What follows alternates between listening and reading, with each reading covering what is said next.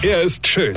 Er ist blond. Und er ist der erfolgreichste Comedian aus Rheinland-Pfalz. Ich werd der Pierpasmus. Exklusiv bei RPA1. Sven Hieronymus ist Rocker vom Hocker. Ich war gestern spazieren mit dem Hund meiner Frau. Ja, und sie kam natürlich auch mit.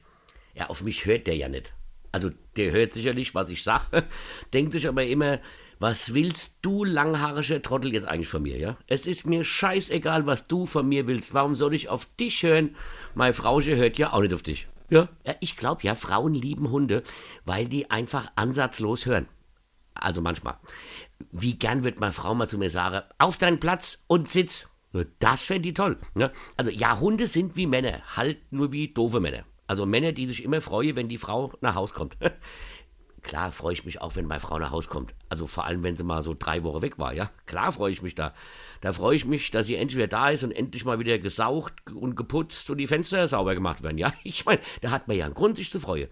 Aber ich freue mich doch nicht, wenn die nach fünf Minuten wieder zurückkommt. Der, der Hund schon, der tut immer so, als ob er sie ein halbes Jahr nicht gesehen hätte und springt da rum, wie ich, wenn ich wieder aus Versehen statt Aspirin Speed eingepfiffen habe.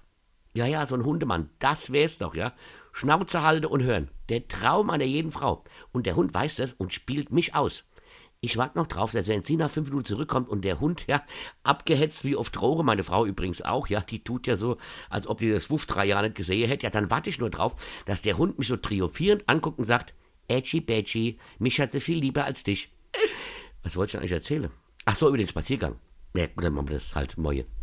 Weine kenn dich weine. Sven Hieronymus ist der Rocker vom Hocker.